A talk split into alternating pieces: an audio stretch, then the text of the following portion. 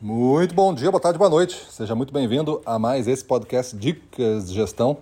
Eu sou Gustavo Campos, instrutor-chefe do Ressignificando Vendas. E o nosso tema de hoje é: será que alguém nasce um vendedor campeão? Parece que muitos ainda acreditam que para você ser um campeão de vendas, vender muito, né? Você tem que nascer desta maneira. Naturalmente, você poderia agora, junto comigo aqui, pegar uma folha e listar quem você considera campeões de venda. E ao listar esses campeões de venda, espero que você pelo menos conheça uns 10, então você não está bem relacionado. Você com esses 10 campeões de venda que você conhece, não somente da sua empresa, evidente, mas de outras empresas, você listar algumas características que certamente definem essa pessoa, duas características ou três no máximo por pessoa. Eu tenho certeza absoluta, por já ter feito isso milhares de vezes com alunos, que a lista que você vai ter vai possuir uma diversidade grande de características pessoais. O que nos faz pensar que existem diversas pessoas com diversas modelagens que podem ser campeões de venda. Eu diria que você não nasce campeão de venda. É evidente que a vida pode favorecer ou não até o determinado momento, e também a vida, a mesma vida que favoreceu, ela pode ainda favorecer. Por alguns eventos, por algumas ações, por alguns momentos, por algumas circunstâncias que você passou, que fez com que você daqui a pouco desempenhasse ou desenvolvesse alguma habilidade que hoje você julga importante para vendas. Veja que existem muitas habilidades, você listou, né? E talvez você está olhando só para as que você não tem e está deixando de olhar para as que você tem. Faça o mesmo com você, né? Liste agora três habilidades que você tem que lhe define, três palavras que lhe define.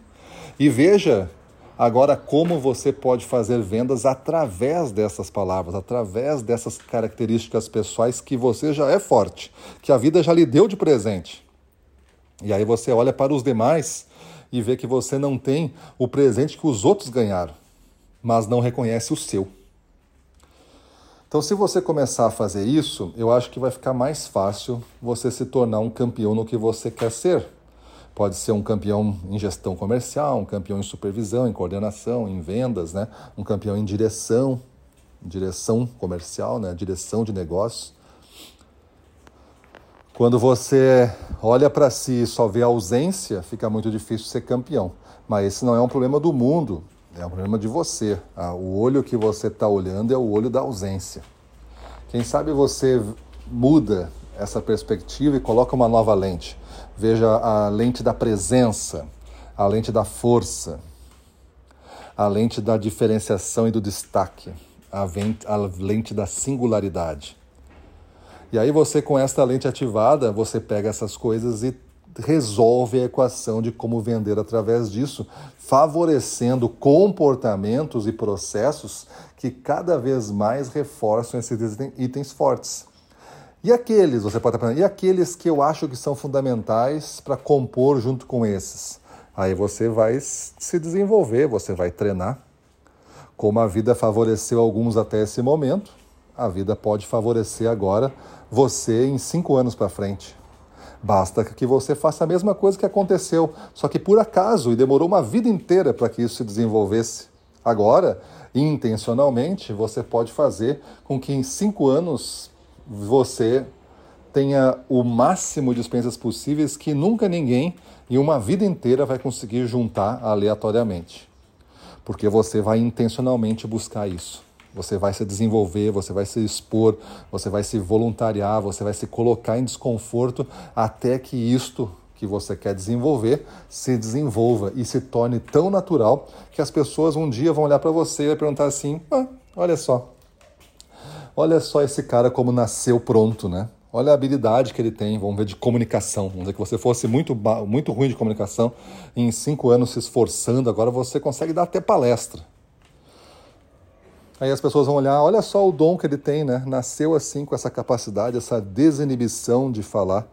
A pessoa não sabe o quanto você treinou, o quanto você está nervoso, o quanto você está é, confiando no seu treinamento para resistir ao nervosismo e ao medo que está dando de estar na frente de muitas pessoas desconhecidas.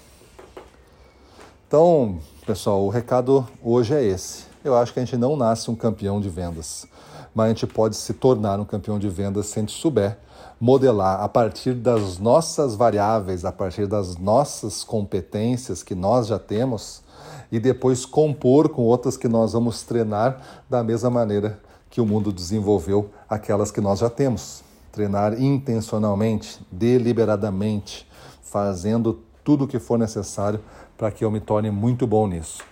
E essa maestria em vendas começa a surgir. E cada vez que você ganhe 100 reais a mais por uma habilidade que você está desenvolvendo, isso vai reforçar a sua competência para fazer mais. Mas entenda que tudo isso necessita investimento seu.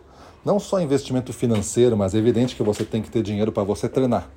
Mas principalmente prioridade de tempo.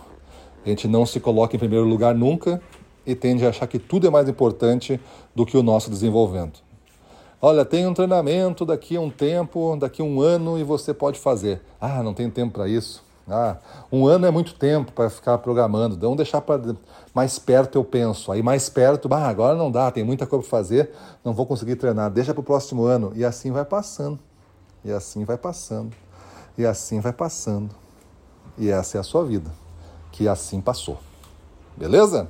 Então é isso aí, vamos para cima deles.